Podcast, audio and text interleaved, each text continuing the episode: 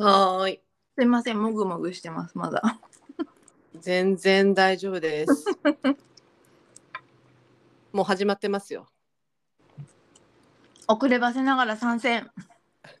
おおはようございおます。はようございます。朝ですね。お疲れ様です。出張行ってました。昨うん日まで。うん。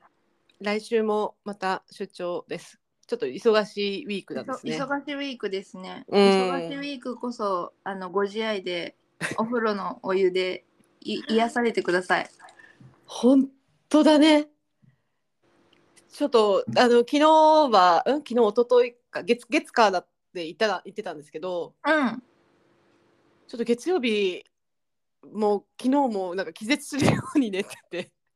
あ、じゃあ出張先で例えば銭湯に行くみたいなのはできないぐらいの忙しさだったってこと？そうもうなんかちょっと忙しくてうん。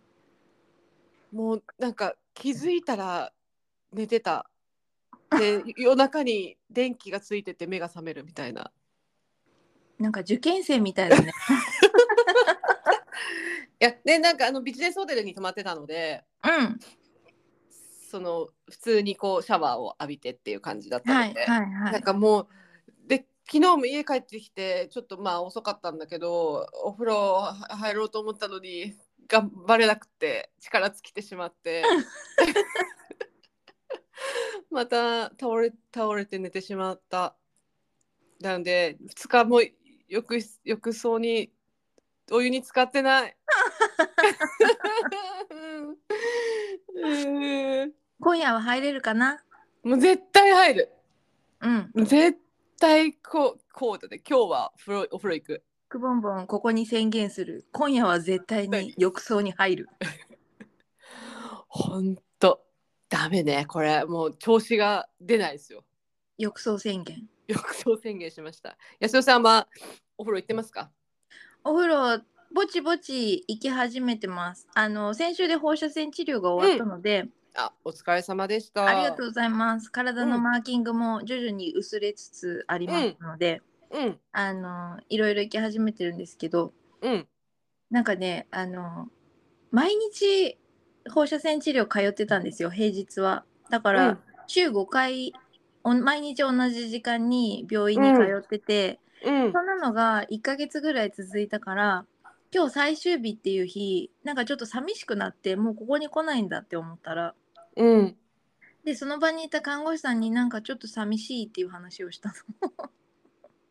で看護師さんって基本的にみんなすごい忙しいじゃないですか。はいだからそんなあの患者のどうでもいいざれ言にあの対応してくれると思ってなかったんですけどはいなんかその看護師さんがすごいいい笑顔で「えいつでも遊びに来て」あの患者さんがね元気になっていい笑顔をになってるのを見られるのが私たちとっても嬉しいのっておっしゃっててえただでさえ忙しいのにあなたたち天使なの本当にって思った。はあすごいなと思って。なんかね病院に行くってやっぱなるべくね行かないに越したことはないじゃない？うん、そうそうそう。ねあの行かなくていいんだったら行きたくない場所っていう認識があったんだけど、うんうんうんなんか初めて用もないのに行きたいなって思った。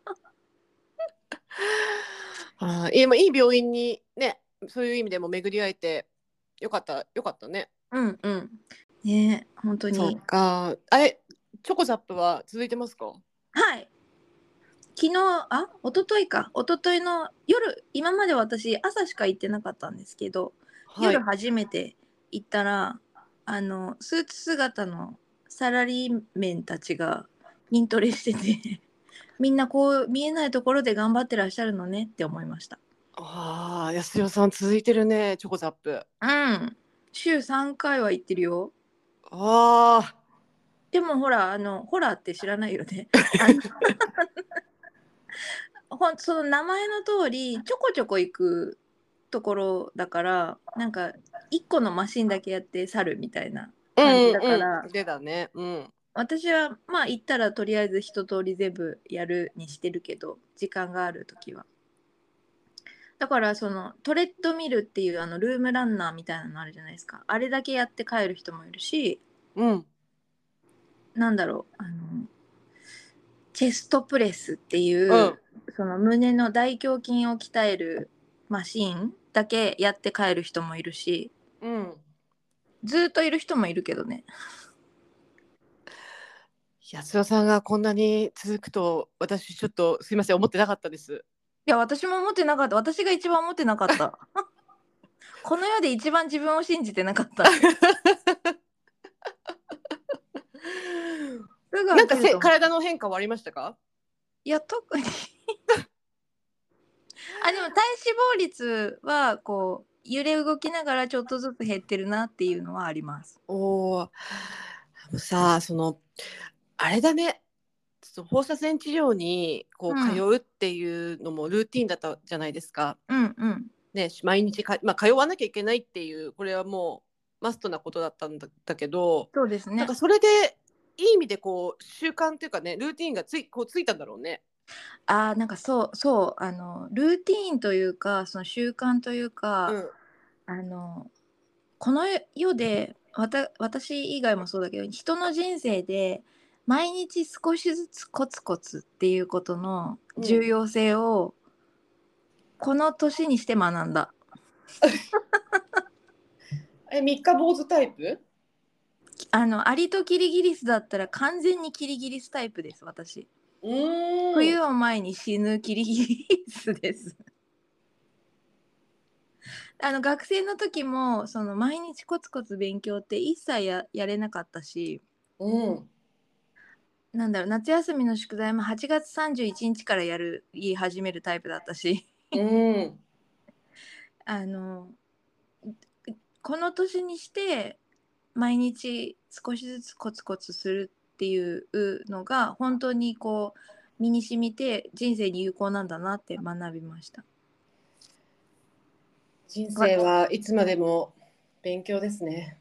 うん、あそうそう、そしてなんかそのあの筋トレを始めたことでもう改めて思ったんですけど人生は何を始めるにしても遅すぎることはないんだなっていうのがうん。改めて実感できたので、うん。あのこれからももしなんかこれやってみたいって思うものがあったら躊躇せずに始めたいなと思います。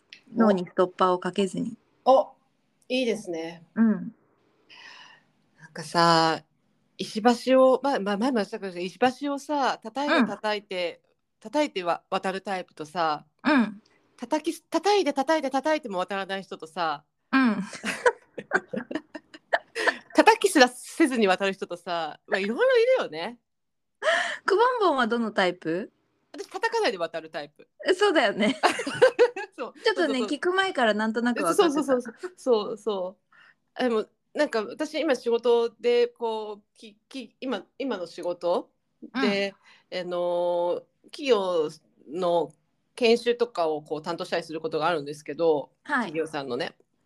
でもやっぱこう人って本当改めて人によってもう性格って違うなーっていうのを本当になんか、もう当たり前なんだけど、うん。こう思考思考の癖というか、うんうんうんううんんうんって本当違うなって思う。そうだね。うん、うん。だからそれをねなんか認識してるしないっていう本人であるのもあると思うんだけど結構こうやっやっちゃえばいいのになってこう自分だったら思うところもいやこれはどういうリスクがあってこうこういう準備が必要でとかさやっぱそういうのがないと不安な人もいるわけじゃん。うん。考えて。なんか確固たる根拠がないと前に進めない人もうん。もちろんいるよね。そうそうそうそうそう。だからだからどっちがいい悪いじゃななくてお互いちゃんと考え方をこう理解するってことが大事だなっていつも思うんだけど。そうですね。うん。多分それってその人によって自分が持ってる判断基準の軸が違うからなんじゃないかなって最近うん思って、あの私割とこうジャッジしがち人を伝わるかな。決めつけがち先入観を持って山口さんってああいう人だよねって。とかそうそうそう。あとはあの一般常識に照らしてなんか例えば歩歩きタバコをする人なんてダメな人に違いないとか傘を振り回して歩いてる人なんてお里が知れるみたいな。やすやすよ。傘気になりがちね。傘切りになりがあのね。あの傘に厳しいよね。計画的にこう集団の中で人に迷惑をかける行為をすごい意味嫌う性格なんですよ。どうやら。自分で自分を分析すると。ああ。別にそんな大した人間でもないくせにだからあの、えー自分が大した人間じゃないのに自分以外の誰かが誰かに迷惑をかけそうな行為をしているとすごい腹が立つ人間なんですよ私。あーわわかるわうんまあまあそうだね。うんあの横入りしたりとかね並んでる列に。あーこの間久しぶりに私タバコを普通にそのままポイ捨てする人がいてうん前歩いてた人がうんあ落ちましたよって拾ってやろうかなと思って。パーカーのフードに入れるとかね。いやそうそう落ち物ですよっつって。それ危ない危ない。そうそうなんかあこんなナチュラルにそのまま捨てていくんだと思って。ああそういうのってすごいこう見てるだけでもストレスたまるよね。あの自転車のカゴに歩きながらペットボトルのあー捨てていく人を見た時にやっぱり落としましたよって言いそうになった。うーんあでそのその私の判断基準は割とその、常識からずれてるとうん。腹が立つとか許せないみたいな基準なんですけど、うん。最近それを変えようと思ってて自分のうん。判断基準を楽しいか楽しくないか、おー。快か不快かに変えようと意識して努力しているんです。えー、快か不快か楽しいか楽しくないかで判断してやるかやらないかってそうそうそうそうそう。うんうんうんまああんまりまだうまくいってないんです。けうど。まくいってないか。うまくいってで人によっないんかいて多分その正しいか正しくないか以外にも判断基準いろいろあって、うんうんそれによって決められてるから多分人の行動ってすごい千差万別になるんだろうな。あ人から例えば笑われるか笑われないかとか、あうんうんうん。あとはなんだろうな。あれ出てこないや 行動判断基準ね。そうそう。あの人から褒められるか褒められないかうん。っていうので、あのは行動を決めるのちっちゃい子とかにもちょっとあったりしがちじゃない？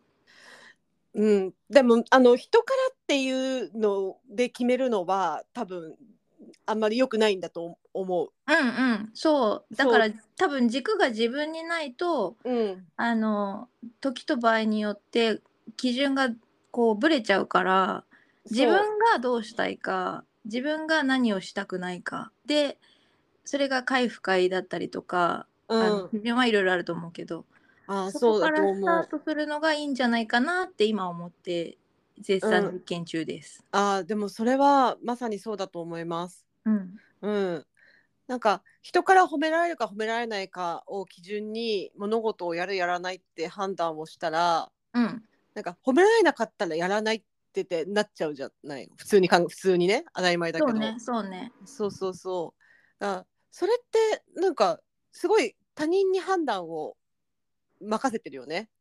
なんか自分うのん、人生の舵取りを自分で取ってない感じがするね。そうだね。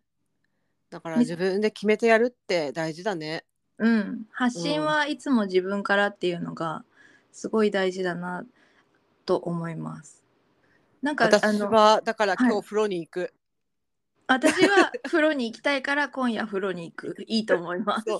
誰から誰かから風呂に来てと言われてるから行くのではなく 私は自分が行きたいから行くんだっていうね。それはもうもちろんそうなんだけど。そうね。うん、頼まれたからやるとか行くとかじゃなくて、うん、行かねばならぬみたいになるとちょっとね続かなくなっちゃうから。あ一個いいですか？はいどうぞ。最近の一個報告ははい。引っ越しやめます。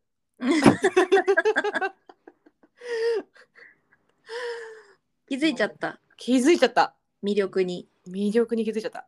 自分ちの。うん、いやちょっとね先週先週末先週先週末あの6月入ってからもうん。ちょこちょこ探したんですよ。この間うんうん。この話したっけ、言ったかな？チラッとした。あちらっとした。そう。でだけで見に行ったりもしたんですよ。うんうんうん。改めてね。うん。物件をね。物件をね。だけどあれあでもそうそうそう。であそうか。この間言ったねその話ね。うん。そう。でもあーやっぱり今の家だったり環境だったり場所が好きだなっていうことに気づいちゃって、でそう気づいたところで多分止まってたと思うんだけどうん。あのもうやっぱもうあの引っ越すのいいやと思っちゃった。から当分もういいです。このまま私ははい。結果良かったと思います。あの今までより多い熱量で今の場所に住めることになったってことだから。そうだね。うん、だからあの引っ越すかもしれないはあの安代さんにお渡しします バトンを受け取りました。そうそうそうそうそう。私は今のところこうネットで一生懸命物件を検索していいとこないかなって探している状態ですけどそろそろ今月の後半あたりから実際に内見しに行か行かなねばなと思っております。あーすごい。早いね。そう？うん。普通どのぐらいか何ヶ月ぐらい前から内見しだすのかしら？あでも結構今の時期でえ今のタイミングで内見しだすともう7月から入ってくださいみたいにならない？もう7月の半ばぐらいにはもう。そんなに早くは入りたくないのあでももうそうそうだよそうだよ。そうか。まあでも、うん。あの自分が住みたいエリアがどの辺なんだろうとかうん。あの結構今まで私引っ越しする時って勢いで決めるのが圧倒的に多かったんですよ。なんかうん引っ越したいから引っ越す、あここいいかも。じゃあここに引っ越そうみたいな。うん。あの熟慮を重ねて決定するっていうことがなかったんですよ。なんだけど今回は別にあの差し迫って締め切りもないしあの出てけって言われてるわけでもないからゆっくり探せるなと思ってそういう意味でそのどこに住んだら最寄りの銭湯へのアクセスが良くてであの自分が満足する住環境もあの自分が払える家賃の範囲内で得られてっていうのを検討した上で 政治家みたい。もうあれこれでもさ妄想で満足しそうだね。どうかな？いやでもね差し迫られないとうん。引っ越さないよやっぱりじゃあ多分半年後の私のご報告を楽しみにしてて。でもねこれねちょっとね安代がねこうあの最近あの生まれ変わりつつあるからね。こう今まで苦手だった筋安より筋トレにも挑戦して。どうなんだろうね。うん。やっぱいいやってなる可能性もちょっと感じるけど。だ今の今の家が別に嫌いなわけじゃないからうん。そうだよね。だからなんか事情がねないとなかなか引っ越すのってうん難しいな。人の人の行動には絶対に理由があるってことですね。そうですね、理由なく何かをするってことはないってことですね。うん。我々がお風呂に行くのも理由があるってことですよね。なんか。あそうですね。ただただ気持ちいいから言ってるだけな気もしますがまあそれが理由なんですけどね一番大きい、うん本当ね。始めます？は始めます。始めますか？始まってなかったんですね。はじそ始まってると思ってました。うでも比較的今日まだ20分だから短いよ。あそう。そうか。始めますか。始めましょうか。はい始めます。すごいなんか5段活用ぐらいした。はいきます。はい。くぼんぼんとやすよの。いいお湯いただきました。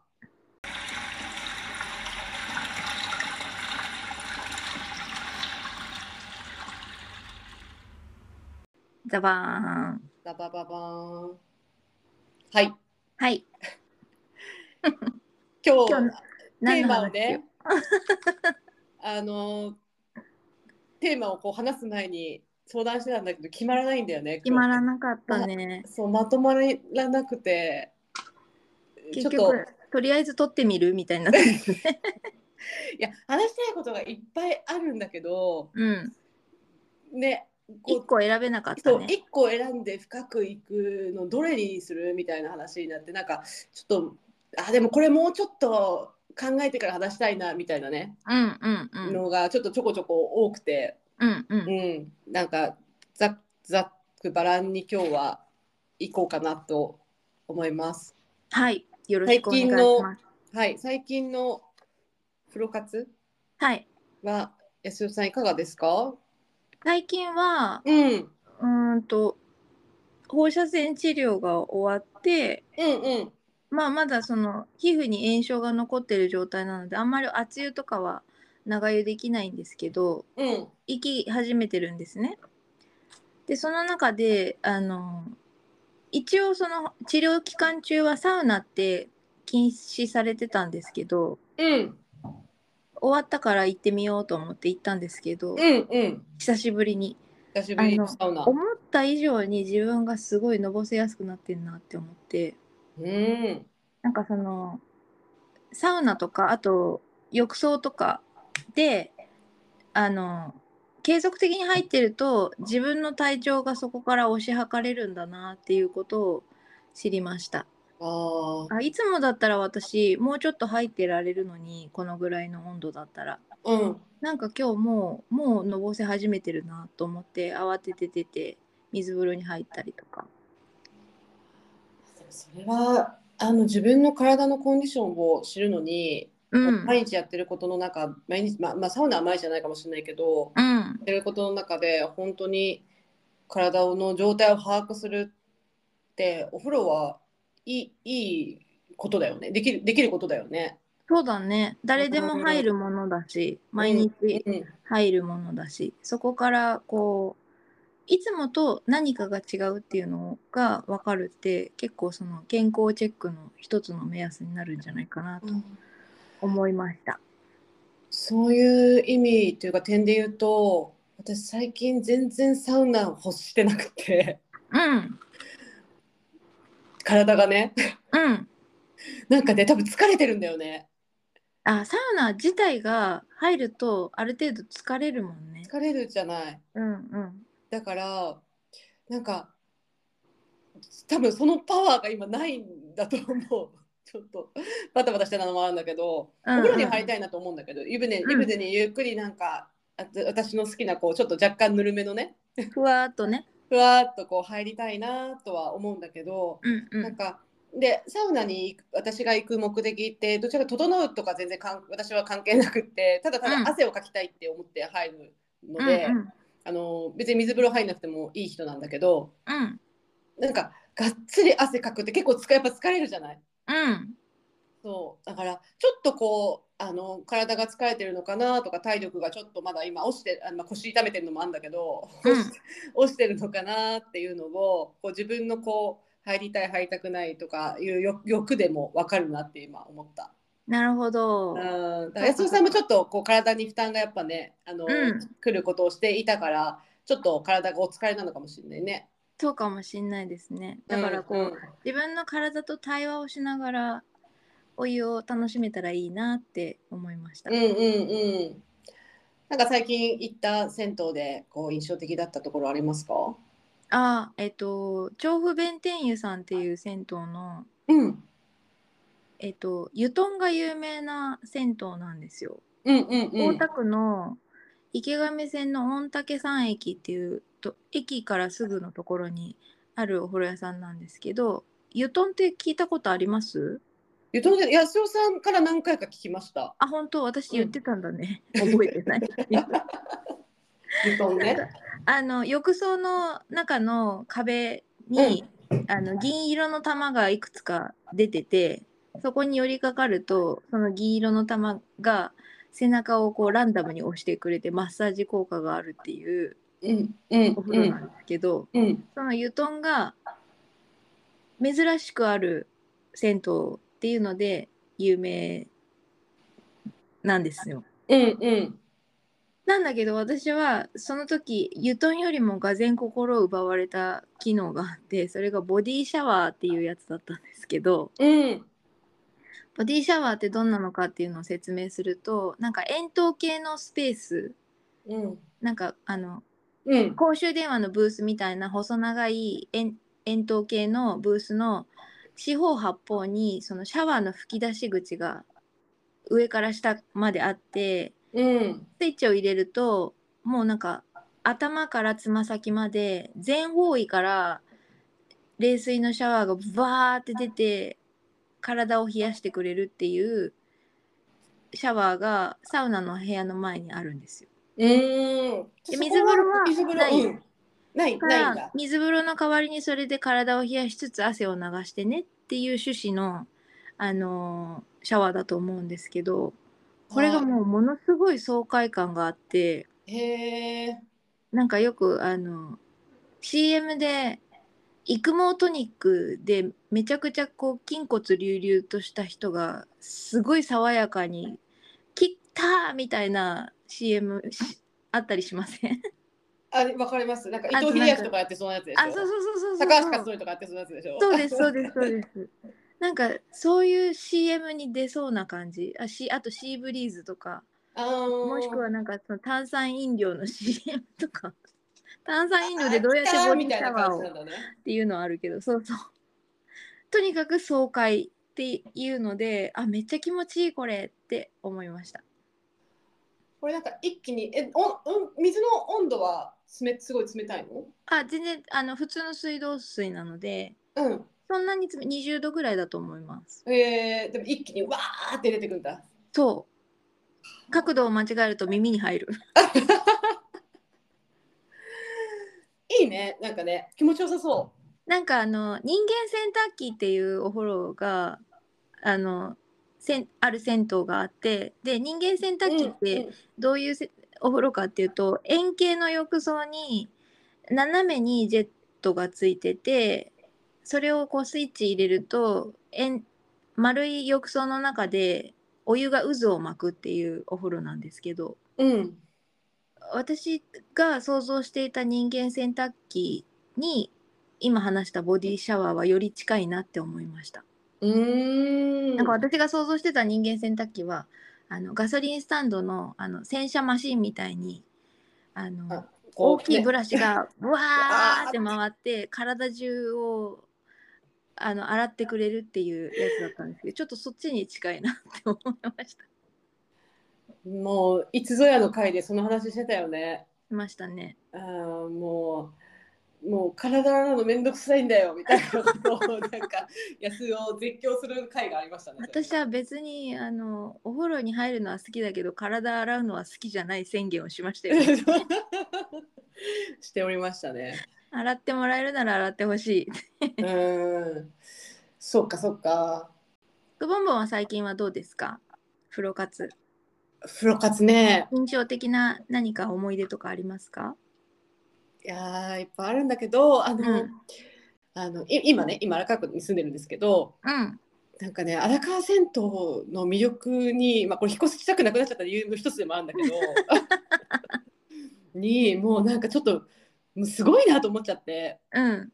であだいもうほぼ行って行ったんだよほぼ行ってるんだけど、改めてこう何回かこうねあの足を運んだり、えーのしているといやなんかすごいいやいい銭湯改めてこんなに近くでいっぱいあるじゃんって思ってしまって荒川銭湯ルネッサンス。レ ッサンスマジで。で私がそれ最近あの行ったあの荒川銭湯の中でえっともう川理由がダントツいいのが、はいあの私はね藤の湯さんです藤野湯さん。三河島はい。にある藤の湯さんっていう銭湯があるんですが、うん。えっとそこのもうあの川理由まあ薬湯っていうのかなはい。がもうマジであの濃いんですよ前もちょっと言ったかもしれないけどすっごい濃いのよ。で、え、薬湯の種類は毎日同じなの？えっ、とね違うんです。で火金が火曜日と金曜日が薬湯なんですよ。変わり湯っていう日があって、うん。でえっとペパーミントの湯とかあのそういうなんてハーブ系？うん。うんだったらよもぎ湯とか、うん。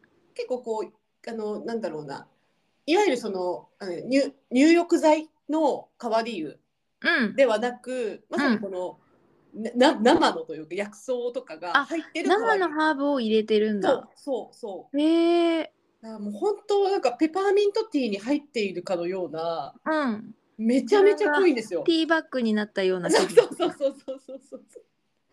本当に。ええなので香りも素敵ですよねきっとじゃあ。そう。めちゃめちゃね香りもいいしこうなんだろうな。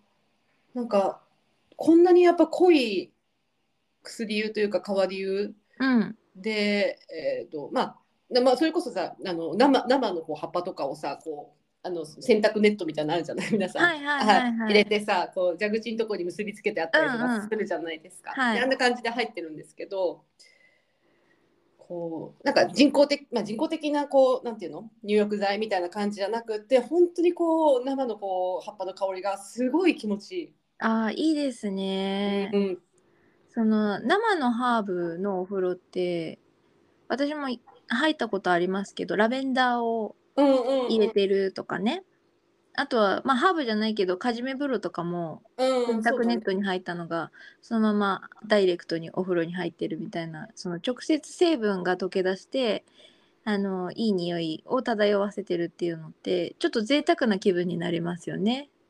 そうなりますね。ねうん、すごいやっぱ香りもねいいしね。ローズマリーとかね。そうローズマリーとかセージの湯とかねローズヒップの湯とか、いろいろこうあの火曜日と金曜日にあの藤野湯さんで変わり湯をやっております。じゃあ荒川銭湯ゴールデンルーティンを考えるとしたら火曜日か金曜日は藤野湯さんで決まりですね。そうだねあのそれでいくとだから一日にな すごいテンションが上が上がってきた。あの 一日にやっぱね何件も行けないからうんうんあの1週間のルールーティンっていうかさうん。1週間でこの曜日はこの銭湯がおすすめみたいなので提案しようかな今度そしたら。ああそれでじゃあ撮りましょう一回。うん、あの荒川都電荒川線の旅旅しかも6泊7日の旅。長くなのかね沿線の美味しいねご飯屋さんも紹介できたらいいいしくらでもあるでしょそう。いやでまあ三河島といえばさ、う。うん、もうもう銭湯いいもう帝国湯さん雲水泉さ、うんうん。もう藤野湯さんももちろんあるし、うん。あのもうなんかねこうもう焼肉もいっぱいあるあそうし焼肉屋さんがあるイメージそうだなそうそう三河焼肉。屋さんがね多いしさ、うん。もうねもうちょっと今考えただけで楽しくなってきちゃいました。うん、すごいいい顔してますあね。すいますいません失礼しました。はいまあこれが私のもう引っ越せない理由の一つでもあります。よかったですね。でも荒川銭湯の魅力に気づけて。うんそうだね。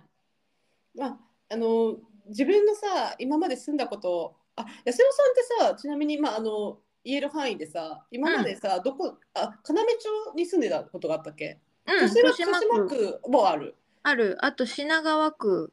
あ品川区もある。品川区の西大井にう住んでた。んうん。あと、えっと、同じ品川区だけど不動前に住んでたこともある。おおそうなんだ。あと調布に住んでたこともある。あ結構いろいろ住んでるね。うん、調布の仙川あの千歳烏山の隣。あ京王線のね。そうそうそうそう。おお。住んでたこともあります。か結構銭湯に行き出した時のタイミングっていうとどどのあたりなのそれ？えっとね、一番最初にうん。一人暮らし始めて銭湯に行ったのは不動前のえっ、と一人暮らし始めたばっかりの時でもうなんかあの若いからさ絶対ユニットバスじゃん何笑ってんの？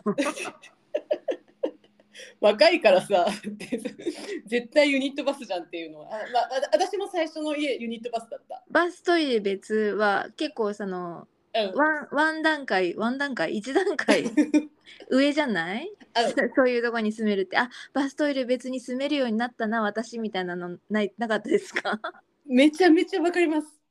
ありますあります。最初はそのトイレとお風呂が一緒のスペースででなんかそのトイレットペーパーがふやけるのがもう本当に切なくてこれ私銭湯行ったらいいんじゃないって思ってあの行ったのがあの桐ヶ谷の松の湯さんです。うーん。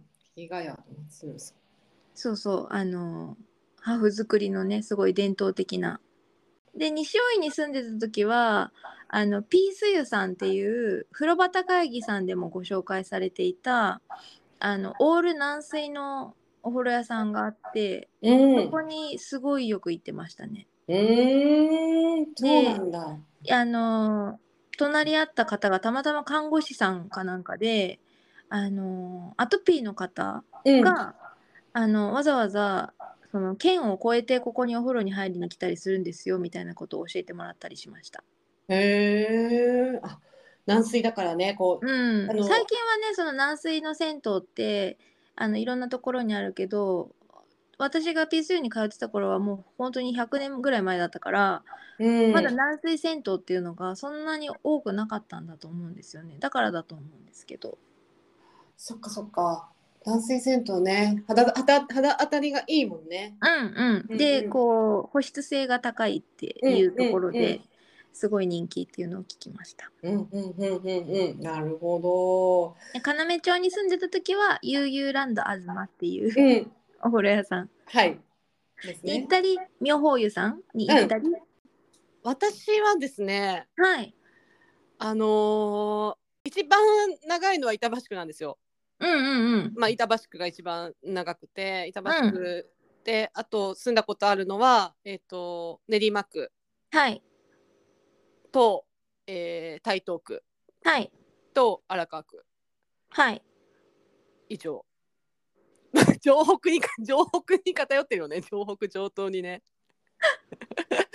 本当に私東京の北の北と東の方しか住んでないよね。東というかもう北寄りの東というかあでもなんかそのご実家の位置によって東京都のどこに住むかってなんとなく決まるっていう話あるよね。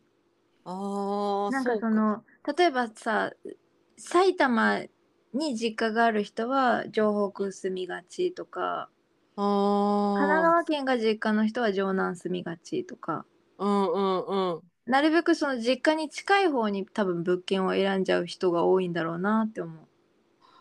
なんかさせっかくだったらさうんあのーまあ例えばその東京に実家があるとかさ神奈川に実家があるとかさ、まあ、うん埼玉実家、まあ、この辺だったらさなんか近くに住まなくてもいいじゃん そんなに。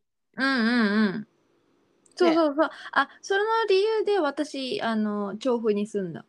私実家が神奈川県なんだけど、うんうんうん。あの、実家から遠いところに住んでもいいかなと思って、一回住んだことありますね。ああそうだよね。うん。私はなんかちょっともううんなんかやっぱ北の方に寄りがち。板橋区の時はというかあの、まあ、よく行ってたのは紀ノ国湯さんほで都営三田線の蓮根駅という駅の駅前にあるんですけど、う。はい。はい、紀ノ国湯さんという銭湯は結構あの行った記憶がありますねちっちゃい時も。国湯さんはどんなお風呂屋さんですか？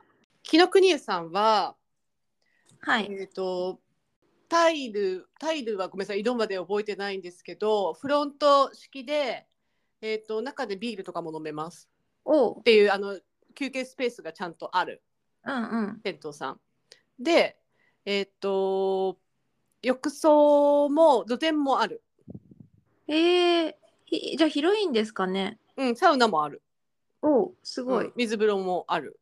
うんうん。で結構広いです。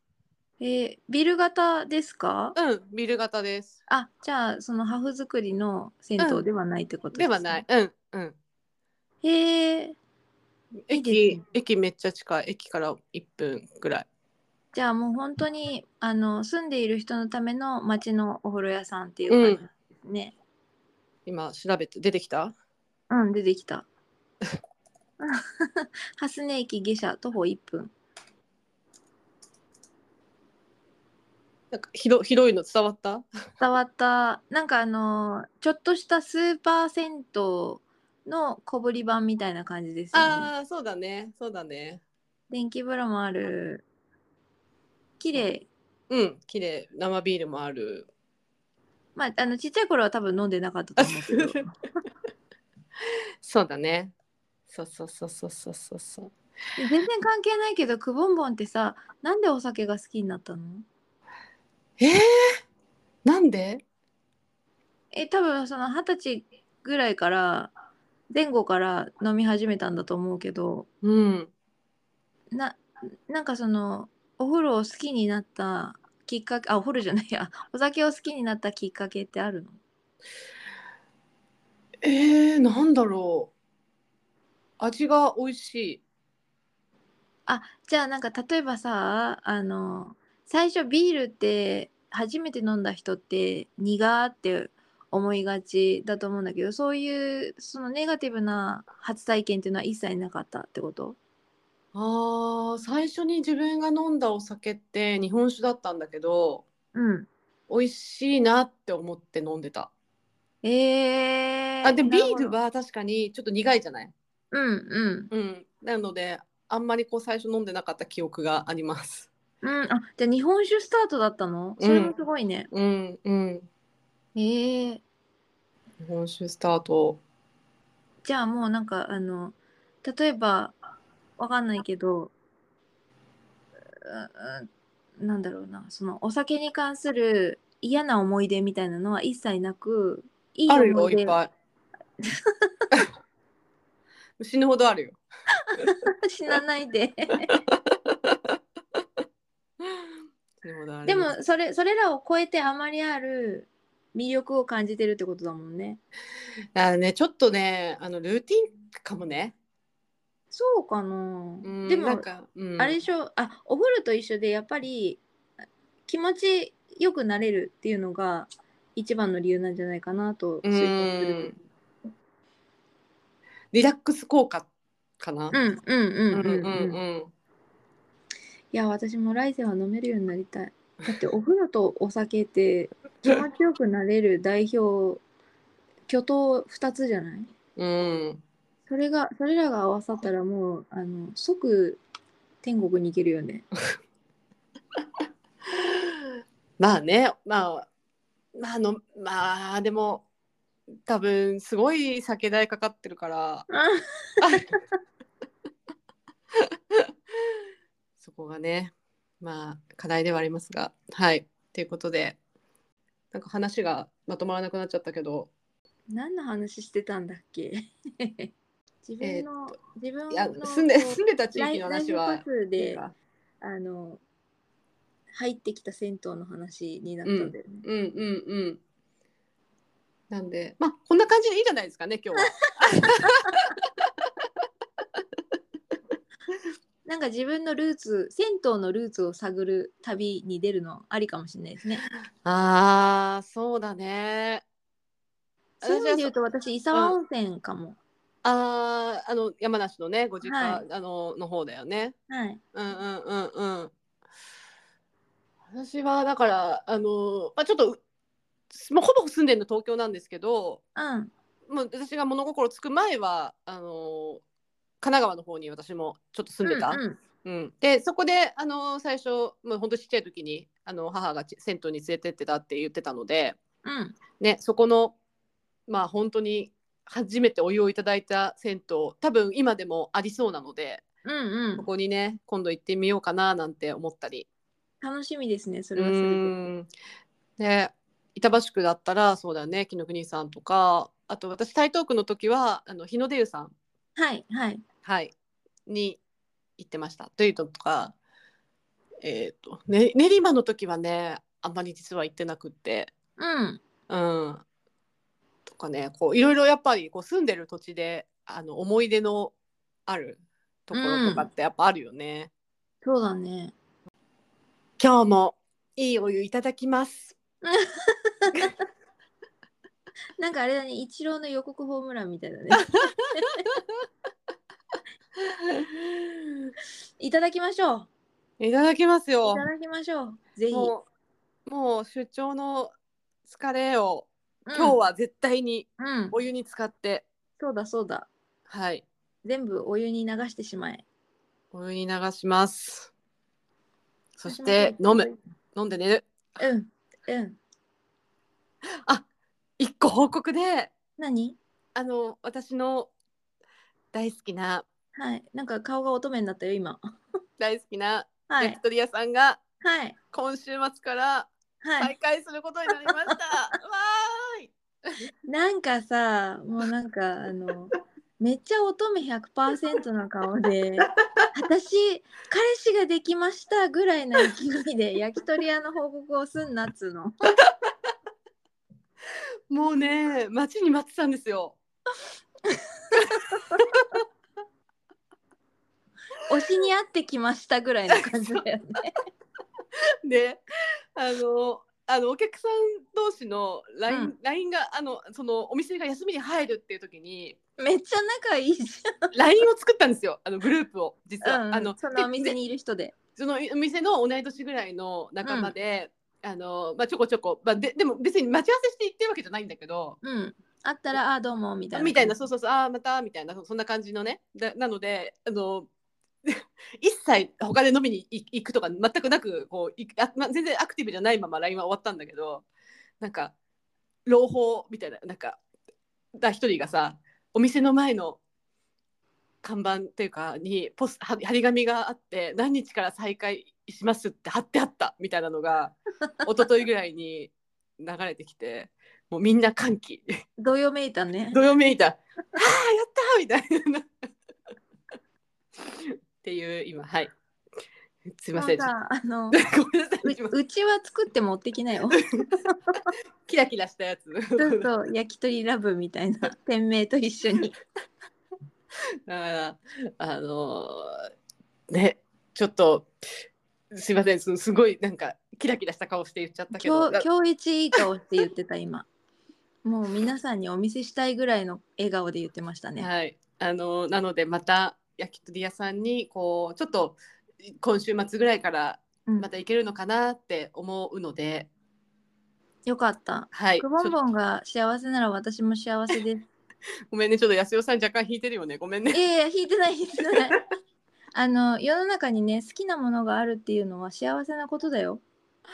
本当だね。うん。だからね。えその焼き鳥屋の話最後もう一個だけもう一個だけしていい？いいよあのあ本当に綺麗なんだよ。綺麗？お掃除がしっかりされてるんですよ。あ店内が清潔なそうのね。そうだからはい古いんだよ、建物もめちゃめちゃ古いんだけど、うんうん。あの焼き鳥屋さんってほらあの油が結構やっぱさあの、そうね。や焼いてたらさ換気扇とうか結構油っぽくなるじゃないですか、うんうん。でも換気扇もピッカピカなんですよ。あそれは素晴らしいね。そう。であのお父さんお母さんの2人でやってるんだけどうん。あのーもうお掃除がやっぱねこう特に調理場のうんうん。お掃除がもう徹底されてるので本当になんか気持ちいいんです、見てて。あのなんかあーこう気持ちもなんか心もこうシャンシャンとするし。素晴らしい。そう。っていうあのところがありますという、はい、神は細部に宿るという聖地化されている感じがしますけどこう新参者が軽々しく足を踏み入れても良いものなのでしょうか？大丈夫です大丈夫です。みそいでから体を清めてからお伺いしようと思います。ちょっと今日一いい顔しました。はい。そんな そんなご報告がよかった。くぼんぼんが幸せなら私も幸せです。かっこ繰り返し すいません。こんな朝早くから焼きもう焼き鳥の話して。いえいえ、はい。じゃああのお風呂に入って近々焼き鳥も食べてはい。幸せ高めていきましょはい。もう腰も一気に治るかな。ね。早いとこ治ってほしいね。え本当。本当。でも治る気がしてきた。よかった、単純。はい。いけるそんな感じでした。はい、じゃあはい締めますか。あ締めましょう。はい、はい。すいません。はーい。では今日もいいお湯。いただきました。ありがとうございます